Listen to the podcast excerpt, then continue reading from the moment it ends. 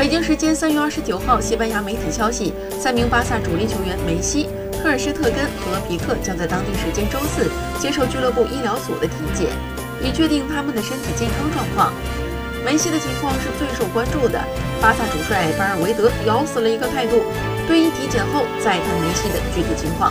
西班牙的媒体给出了两种看法，巴萨喉舌认为梅西腿部肌肉确实有伤，但只是小伤，他可能不会出战本周末的西甲联赛。他可以参加下周巴萨和罗马的冠军联赛四分之一决赛。